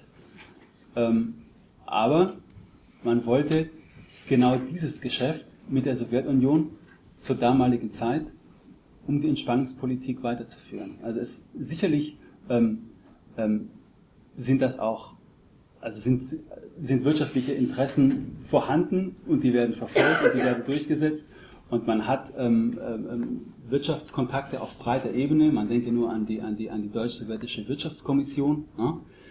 Aber im Kern ist dieses Projekt ähm, ein politisches Projekt. Wie ich gesagt habe. Deswegen kämpft ähm, Schmidt ähm, so verbissen darum, deswegen kämpfen die Westeuropäer so verbissen darum. Warum wird die Pipeline nicht über polnisches Gebiet verlegt? Genau aus diesen Gründen, die Sie genannt haben. Ja. Ähm, Sie können jetzt natürlich sicher sagen, Anfang der 80er Jahre stehen Stabilitätsgesichtspunkte ähm, eher im, im, im Vordergrund. Ja? Ähm, Sie müssen erstmal versuchen, die Entspannung äh, überhaupt so äh, fortzusetzen. Das ist ja schwierig genug unter diesen Bedingungen mit Polen und Afghanistan. Langfristig geht es aber um die Kontakte, ja, die Sie dadurch weiterführen. Siehe Helmut Kohl 1983 mit dem Milliardenkredit. Ähm, äh, es geht um vertrauensbildende Maßnahmen im militärischen Bereich. Ja. Und dieses, dieses Erdgasröhrengeschäft ist ein entscheidender Baustein in diesem größeren Puzzle. Ja, es ist ein ganz entscheidender Baustein deswegen, weil die amerikanische Seite von ihrer früheren Politik der Konfrontation abgeht mit diesem Erdgasröhrengeschäft. Es gibt das Argument dieses Reagan Reversals im Jahre 1984. Reagan äh, habe seine Politik erst in der zweiten Amtszeit verändert. Ich würde eher sagen, das ist der Wendepunkt. Hier setzen sich zum ersten Mal die moderaten Kräfte in der Regierung Reagan durch, mit George Schulz. Ja, und das ist die, ist die ganze politische äh, Dimension dieses, dieses, dieses Geschäfts. Es gibt also verschiedene Trade-offs innerhalb der NATO. Die Amerikaner ähm, geben hier nach, die Westeuropäer geben bei den KSZE-Verhandlungen nach und sehen hierin auch einen ähm, ähm, äh, ja, unterstützen die amerikanischen Forderungen nach einer, nach einer offeneren, nach einer aggressiveren Menschenrechtspolitik. Ne? Sie haben in der NATO hängen an diesem, an diesem Projekt ähm, mehrere Trade-offs. Ja? Und ähm, sie, sie, sie haben den, den, den Trade-off mit der, mit der sowjetischen Seite. Sie erkaufen sich praktisch ähm, äh, ähm, dadurch, dass, dass das Einverständnis der Sowjetunion Schmidt, Schmidt stellt aber keine Forderungen ähm, im größeren Sinne. Er hat nur eine Forderung bei diesem Gespräch 1980 in Moskau, die Familienzusammenführung und die Ausreisen. Das ist ihm wichtig. Diese Zahlen möchte er, möchte er, möchte er auf dem Niveau von damals halten. Das ist die einzige, die einzige politische Forderung, ähm, die er offen stellt. Und die Kontakte, die Kontakte gehen weiter. Sie haben weiterhin diese, diese, diese, diese, diese, diese hohe Zahl an Kontakten und ähm, die Entspannungspolitik ähm, wird weitergeführt. Und die Kontakte, die Kontakte laufen. Ja, aber Wandel ist das natürlich nicht viel. Ne? Also, ja, ja. Der, der Wandel. Den Sie ja auch annonciert haben, sehr. Richtig, richtig. Ich da, da würde ich auch kurz einhaken ja. und sagen, Sie haben da, da sozusagen eine ganz klare Linie von Barbrand Schmidt gezogen. Ja. Und ich glaube, die kann man nicht so klar ziehen. Bei Schmidt ist doch zentral natürlich das, was Sie gesagt haben, das Verantwortungsbewusstsein auch für die Deutschen, die nicht innerhalb der Bundesrepublik leben. Ähm, aber doch auch bei Schmidt steht doch der Gedanke des Gleichgewichts im Mittelpunkt.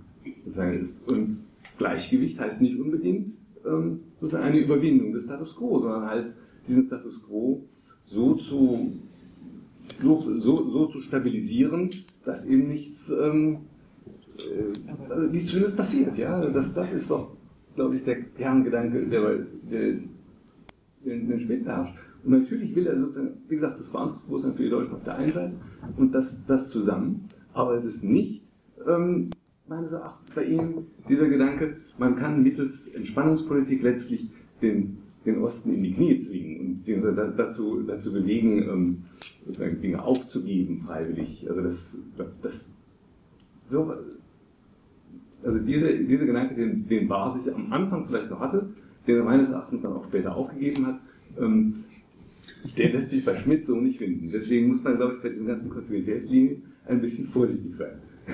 Das ist Herr Wettger, das ist so die, ähm, das, das, das, das Bild, das man, ähm, das auch, das auch ich anfangs von, von, von, von Schmidt hatte, also Schmidt, der, der, Gleichgewichtsstratege ähm, und, und wer Visionen hat, der muss zum Arzt gehen. Ne? Das ist so ne? das, das Bild von, von Schmidt. Hm. Aber er führt, hm, er führt ja diese, diese, diese, diese Kontaktpolitik, die führt, die führt, die führt er weiter die, die, Kontakte, die Kontakte gehen, gehen weiter. Die, die, die wirtschaftliche Kooperation wird ausgebaut. Die Kontakte werden jetzt unter Schmidt ähm, vorrangig erkauft. Und unter Brandt war es in erster Linie so, dass Streben der DDR nach Anerkennung war das erste, das erstrangige Motiv für die Öffnung. Das wird dann abgelöst durch das Motiv der Verschuldung. Ja? Und Schmidt, Schmidt hat, hat jetzt nicht mehr diese, diese, diese Möglichkeiten, er spielt, er spielt diese wirtschaftspolitische Karte stärker aus, weil er, weil er diese Verschuldung der, der, der DDR und diese Verschuldung im Warschauer Pakt ähm, ausspielt. Das Ergebnis ist aber dann das gleiche.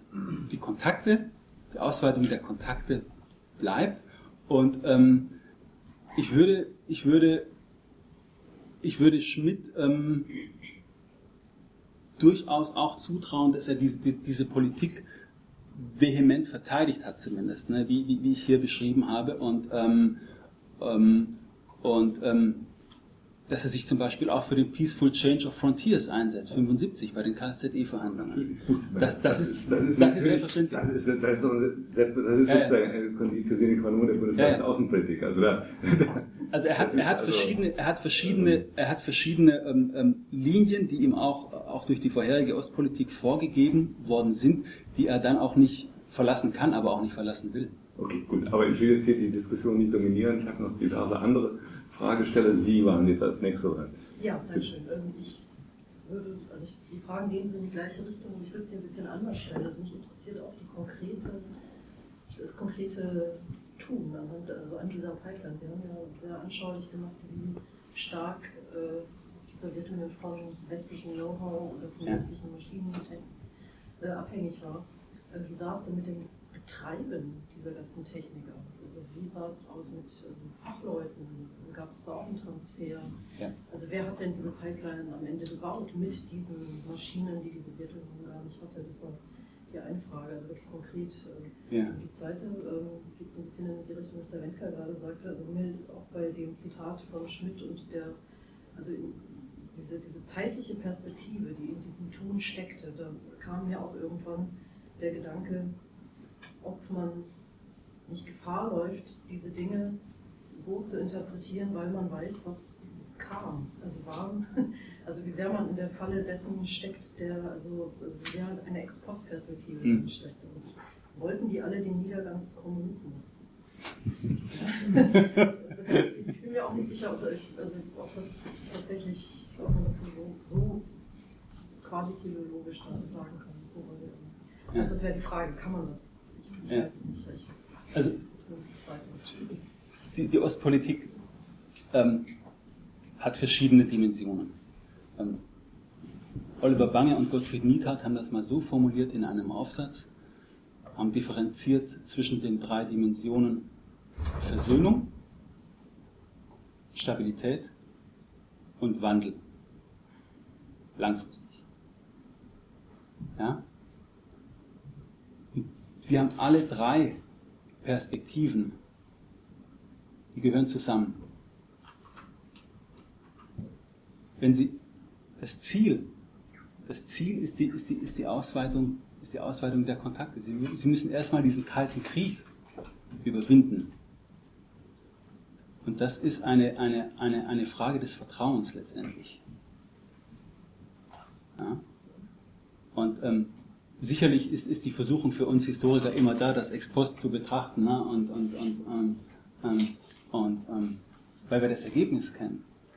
Ähm, aber es finden, also es ist, es ist doch so, dass diese, dass diese, dass diese Ausweitung der, der, der Kontakte einfach da ist. Deswegen habe ich immer wieder auf diese 8 Millionen Besucher ähm, hingewiesen. Das ist aus, aus, aus, aus, meiner Sicht das Entscheidende. Und die wirtschaftliche Kooperation ist, ist, ist das andere. Und beides hängt miteinander zusammen. Und, ähm, und sicherlich haben sie in den, in, den, in den Ende der 70er und Anfang der 80er Jahre eine, eine, eine Phase, wo in erster Linie Stabilisierung ähm, äh, angesagt ist. Ja? Aber das schließt die Ausweitung der Kontakte nicht aus. Ja? Das, ist, das, ist, das ist der Kern dieser, dieser, dieser, dieser Politik. Und, ähm, und die wirtschaftliche Komponente ist, ist, ist, ist, ist ganz entscheidend, um, um, um, um, um an beiden Dimensionen zu arbeiten. Stabilisierung und Liberalisierung, das sind, das sind, das sind zwei Seiten einer, einer Medaille. Ne? Sie müssen überlegen, wenn Sie stabilisieren, Anfang der 70er Jahre, dann gehen zuerst mal diese ganzen Feindbilder weg. Ne? Die Deutschen erkennen den Status quo an. Da hat die sowjetische Seite erstmal Angst, dass der Warschauer Pakt auseinanderfällt, weil die Feindbilder plötzlich fehlen. Was passiert, wenn ein Willy Brandt ähm, Erfurt besucht, 1970? Ja? Ja? Also es, es, es, es ist immer diese, also wenn Sie, wenn Sie, wenn Sie den Status quo anerkennen, ja, wenn Sie auf Gewalt verzichten, wenn Sie, wenn Sie den Non-Proliferationsvertrag unterzeichnen, ja, dann verschwinden erstmal die Feindbilder im Warschauer Pakt. Und auch das, also diese, diese Stabilisierung ist auch erstmal ein, ein, ein, ein Plus für den Westen am Anfang. Wenn Sie den Gewaltverzicht haben, multilateral, wenn Sie das unterzeichnen in der KSZE-Schlussakte, wer profitiert davon? Das sind die kleinen Staaten in Osteuropa. Wessen Grenzen sind denn verletzt worden? 1968, 1956, 1953. Auch von diesen scheinbar stabilitätsorientierten ähm, Ansätzen profitieren die Staaten in Osteuropa. Ne? Vom Gewaltverzicht, von den vertrauensbildenden Maßnahmen. Da profitieren die Rumänen. Die Rumänen wollen die vertrauensbildenden Maßnahmen, weil sie Angst vor einer sowjetischen Invasion haben. Das sind die Rumänen, die 1975 vor allem darauf drängen, dass die, dass die vertrauensbildenden Maßnahmen ausgeweitet werden im Zuge der KSZE-Verhandlungen. Ja? Also Stabilisierung und Liberalisierung gehen Hand in Hand. Es sind, es sind die kleinen osteuropäischen Staaten, die ihre Stimme heben und die mehr Spielraum kriegen, more elbow room, nur am Verhandlungstisch. Nicht bilateral, das ist alles multilateral, mit dem Einverständnis der Sowjetunion. Ja, das ist das Ziel diesen, dieses, dieses, ganzen, äh, dieses ganzen Prozesses. Ja? Also sie, sie, die, die, kleinen osteuropäischen Staaten haben, haben, haben ungeahnte Möglichkeiten, die sie zuvor so nicht hatten. Ja. Sie bekommen, auch, sie bekommen auch mehr Probleme, wenn man, sie, sie bekommen wenn, auch mehr, wenn, man, wenn man auf die DDR schaut zum Beispiel. Ja. Aber Sie haben noch eine, aber die, erste, die, die erste Frage von der Dame. Und die erste Frage, Frau Butter. Die erste Frage, wer, wer hat diese Pipeline äh, gebaut? Also wie gesagt, es waren, es waren ähm, ähm, die DDR-Seite war am Bau der Pipeline beteiligt, im großen Stil, äh, mit 25.000 Bauarbeitern im Laufe der, äh, der Jahre. Und ähm, gewartet wurde, wurde, wurde diese Pipeline von, von sowjetischer Seite, von der sowjetischen Soyuz Gasneft. Und, ähm, ja, und die, die waren zuständig dafür, dass das Gas in den, in den Westen floss. Dafür hat, damit hatte die westliche Seite gar nichts zu tun. Das war Sache der sowjetischen Seite. Die mussten dafür Sorge tragen, dass die Pipeline gewartet wird, dass sie, dass sie sauber läuft. Und äh, die Ruhrgas hat dieses Gas dann abgenommen. Es ging erst an der, an der, an der tschechoslowakischen Seite, äh, Grenze in den Besitz von Ruhrgas über. Alles andere äh, war, war Sache der sowjetischen Seite. Und die Bauleitung? Die Bauleitung, die Bauleitung hatte, die, äh, hatte auch die Soyuz Gasneft, das hatte auch die, die, die, die sowjetische Seite. Das hatte auch die sowjetische Seite. Damit hatte die, die, die, die, die, ähm, die, die westliche Seite gar nichts, gar nichts zu tun. Es wurden Maschinen geliefert, wie, wie ich gezeigt habe, aber die, die, die Bauleitung, ähm, die Planung, das lag alles in den Händen der sowjetischen Seite. Ähm, man hatte ja auch genug Erfahrung, also durch, die, durch den Bau der vorherigen ähm, Pipelines, und das war alles Sache, Sache der, der Sowjets. Also das war in den Verhandlungen auch, soviel ich weiß, kein, kein strittiger äh, Punkt. Dafür hat sich die, dazu hat sich die sowjetische Seite auch, auch bereit erklärt. Ne? Also das war, das war der Deal. Die Deviseneinnahmen waren natürlich enorm, das waren so um die ähm, 4, 4 Milliarden ähm, Dollar pro Jahr durch diese Pipeline für diese Sowjetunion. Und da sagte man, okay, also ihr habt Einnahmen in dieser Größenordnung, dann seid ihr auch für die Wartung und für den, für den Bau zuständig. Und damit hatte die, die westliche Seite nichts zu tun. Vielen Dank. Ähm, Tim Geiger habe ich jetzt in. Stefan, ich hätte eigentlich auch ein ganzes Bündel von Fragen. Es zieht nochmal so ein bisschen auf das von Florian Peters mit der Privatwirtschaft-Politik-Verhältnis. Das ist ja die gewissermaßen Steilvorlage in der FAZ gestern, wo Norbert Freudgen als außenpolitischer Vorsitzender des Außenwärtigen Ausschusses die Bundesregierung, die alte und die gegenwärtige, attackiert hat, weil er gesagt hat, es wird argumentiert bei der gegenwärtigen äh, Pipeline-Projekt Nord Stream, das in Polen und anderen osteuropäischen Staaten extreme Probleme aufwirft, kann die Bundesregierung sich nicht darauf zurückziehen, das ist ein Projekt von privaten Firmen, dem haben wir nichts zu tun. Ausgehend von, diesem, von dieser Aussage, war das nicht für Schmidt und die Bundesregierung damals ausgesprochen bequem, eben ähnlich wie die heutige Bundesregierung zu sagen können, haben wir eigentlich gar nichts damit zu tun. Wir können gar nicht auf die Firmen so einwirken. Ähm, und nur dann gegenüber der Carter-Administration, auch gegenüber Reagan, die dann andere, anderes wollen, einfach immer sagen, wir haben ja die schlimme NS-Vergangenheit und daraus ist unsere Lehre, wir halten Verträge und dürfen geschlossene Verträge nicht brechen. Richtig. Das sind zwei sehr gute Argumentation, äh, Argumente, mit denen man das ganze Sache auch relativ bequem abwehren kann. Jetzt die konkrete Frage, welche Einflussmöglichkeiten hatte die Bundesregierung tatsächlich auf die Privatfirmen, auf die Banken? Wie läuft das? Beispielsweise auch über so Mischformen, KfW, deren Akten du ja beispielsweise auch anschaust. Wie wird die Bundesregierung informiert über diese Reisen nach Moskau von den Banken? Gibt es da Treffen? Hast du da Akten gesehen? Was gibt es da? Also das wäre der eine Fragekomplex. Das andere, ich habe ein bisschen das Stichwort COCOM vermisst. Ich glaube, du hast einmal erwähnt, welche Rolle spielt denn das? Hat sich COCOM nicht einfach äh, also quergestellt bei den Kompressoren? Oder warum fällt das nicht in diesen Bereich? Drittes Punkt wäre dann praktisch, es gibt ja schon in der Ende der Adenauer-Ära auch mal den Versuch eines deutsch-sowjetischen Erdgasröhrengeschäfts, der auf amerikanischen Druck dann abgesagt wird. Ähm, gelingt es diesmal auch mit dem Argument, dass man ja nicht alleine ist, sondern der Druck sich eben auf andere Westeuropäer eher verteilt. Und da konkret, welche Rolle hat denn Frau Setscher, von der ich irgendwie mal dunkel in Erinnerung hatte, dass bei ihrer speziellen Beziehung zu Ronnie sie eben genau in dem Punkt des Erdgas-Röhrengeschäfts sagt, das ist aber about our money, again, ja. um, ähm, und deshalb da nicht mitzieht. Ja. Vielen Dank, Tim, für die, für die, äh, für die drei Fragen. Sollen wir zum Schluss anfangen bei, bei, bei Thatcher? Ähm, Thatcher ist ganz klar ähm, auf Seiten ihrer europäischen Verbündeten. Und ähm, sie kommuniziert das auch so gegenüber Reagan. That's our money, that's our companies. Rolls-Royce liefert die Kompressoren, liefert die Turbinen. Wir machen das. Punkt. Das ist, das ist äh, Thatchers Position und dabei bleibt sie. Dabei bleibt sie. Äh, die britischen Firmen sind mit die ersten, die sich über dieses Kompressor-Embargo hinwegsetzen. Das, ähm, das, das ist so. Und es ist ein großer Vorteil, dass es ein, ähm, dass es ein multilaterales ähm, Projekt ist, dass so viele ähm, westeuropäische Staaten äh, daran, daran beteiligt sind. Also gemeinsam ist man stark. Ähm, das ist ein unschätzbarer Vorteil A in den Verhandlungen mit der Sowjetunion, B äh, in der Auseinandersetzung mit der amerikanischen Seite. Das dazu. Ähm, COCOM ähm, ist ähm, sehr interessant.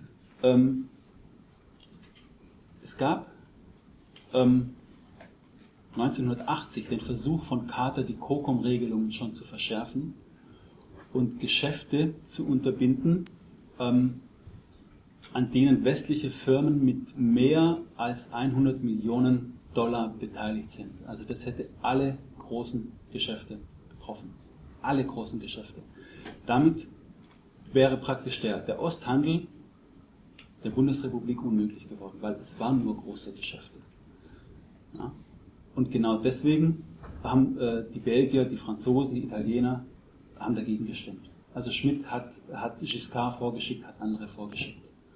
Ähm, und diese strikteren COCOM-Regelungen kamen deswegen schon 1980 ähm, nicht zustande und 1982 war es ähnlich. Also für die Amerikaner war das immer, immer geschickt zu sagen, na okay, ähm, wir machen jetzt ein Grain-Embargo 1980 wie Kader und 1981 liefern wir halt einfach wieder, weil das sind ja Lieferungen, die kann man äh, ja, anschieben, die kann man abstellen. Hier geht es ja nur um Getreide, aber von den Europäern hat man dann verlangt, größere Geschäfte ähm, internationalen COCOM-Regelungen zu unterwerfen.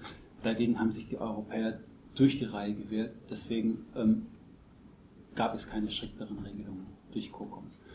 Und ähm, 1982, als Reagan das Embargo aufgehoben hat, gab es da so einen symbolischen Kompromiss. Man hat, also der aber nicht wirklich an, ans Eingemachte, ans Eingemachte ging. Das war die zweite Frage. Die erste Frage war ähm, die Frage nach dem Netzwerk. Wie funktioniert das genau? Also in diesem, in diesem, in diesem, das, das, in diesem vielschichtigen Beziehungsgeflecht zwischen Privatwirtschaft und zwischen, äh, zwischen Politik. Ähm, das ist eine sehr spannende Frage. Ich bin gerade dabei, dieses Netzwerk zu rekonstruieren. Ähm, es gibt eine deutsch-sowjetische Wirtschaftskommission, ähm, die ist 1971 äh, ins Leben gerufen worden, also auf Brezhnev und auf Brandts äh, Initiative beim Gipfel von Orianda. Und diese Wirtschaftskommission tagt ja regelmäßig und es sind Vertreter aus Regierung und aus Industrie dabei. Und es gibt ein, ein, ein, ein ganz enges Beziehungsgeflecht und diese, diese großen Geschäfte werden, ähm, sind nur möglich durch Hermes-Kreditbürgschaften. Ja? Und Ostausschuss der deutschen Wirtschaft. Ostausschuss der deutschen Wirtschaft ist das nächste. Otto Wolf von Amerongen, richtig? Es gibt den Nachlass von Amerongen in Köln, äh, den, den habe ich eingesehen. Ich war bei der Deutschen Bank im Archiv. Ich möchte noch zu, äh, zu Mannesmann. Ähm, es ist ein, ein, ein, ein sehr ähm, enges Beziehungsgeflecht und es gibt auch, ähm, auch Forderungen von Seiten der deutschen Industrie nach einer stärkeren staatlichen Unterstützung. Die Italiener, die Franzosen, Belgier ähm, geben staatliche ähm, Zinssubventionen, Kreditsubventionen das macht äh, die Bundesregierung nicht. Schmidt spricht sich gegen Zinssubventionierung äh, aus. Es bleibt bei den hohen Zinsen. Ähm, aber Sie können, also spricht, Schmidt spricht einmal von, von frisierten Zinsen. Sie können natürlich auch bei den Zinsen, Sie haben Handlungsspielraum. Sie können an der Rückzahlung durch die, durch die, durch die, mit den Gaslieferungen kann man, kann man auch was drehen. Ne? Also der Zinssatz ist dann zwar, ist dann zwar nominell höher, aber man, man vereinbart dann zum Beispiel größere Gaslieferungen oder größere und, und, und man verrechnet das durch diese Kompensationsgeschäfte. Ne? Also da, da hat man da hat man schon einen gewissen, gewissen Spielraum. Aber generell gibt es eine sehr enge Verflechtung und es gibt wiederholt ähm, Forderungen nach ähm, stärkerer staatlicher Unterstützung. Ich habe zum Beispiel letzte Woche im Bundesarchiv ein Schreiben gesehen äh, von Overbeck, der Vorstandsvorsitzende von Mannesmann, ähm, schreibt an den Staatssekretär Dieter von Würzen im Bundeswirtschaftsministerium und wünscht sich mehr, mehr Unterstützung, verweist auf die italienische Seite, auf die französische Seite. Und ähm, ähm, es ist zwar so, dass Schmidt dieses Geschäft vorangetrieben hat, im Endeffekt haben, äh, haben die westdeutschen Firmen ähm, aber relativ wenig Aufträge erhalten aus diesem Geschäft. Da wurden eher andere, andere Firmen bevorzugt. Also das war ein, ein, ein, ein, ähm, ein, eine Klage, die, die die deutsche Wirtschaft geführt hat, also die auch Friedrich Wilhelm Christians geführt hat von der, von der Deutschen Bank. Da habe ich auch ein schönes Schreiben entdeckt an Schmidt, im, Archiv Helmut Schmidt habe ich das entdeckt er beschwert sich über die, über die mangelnde Vertragsaufgabe. Also das ist auch wieder das Argument, da hält sich, da hält sich dann die, die, die, die Regierung raus, wenn es um die Vertragsaufgabe geht. Also das, das hat Schmidt dann auch weit von sich gewiesen. Ähm, ja. Also, Sie wollten vor allem sagen, dass Sie genau an diesem Punkt dran sind. Ich bin an diesem, dass, genau, dass, bin, dass Sie jetzt ich bin genau an diesem Punkt dran. Ich, bin, Aussagen. ich kann noch keine genauen in, in, einem halben, in, in, einem halben Jahr kann ich okay. dazu genauere Aussagen treffen. Also bin, es ist im Moment so, wie gesagt, also das war, war, die Antwort war jetzt gerade so an, an, an eine Art Werkstattbericht aus der Archivarbeit heraus. Okay, prima. Gibt es weitere Fragen oder Anmerkungen? Gut, da, da das nicht der Fall ist, ähm, bevor ich Sie entlasse, noch eine kurze Bemerkung.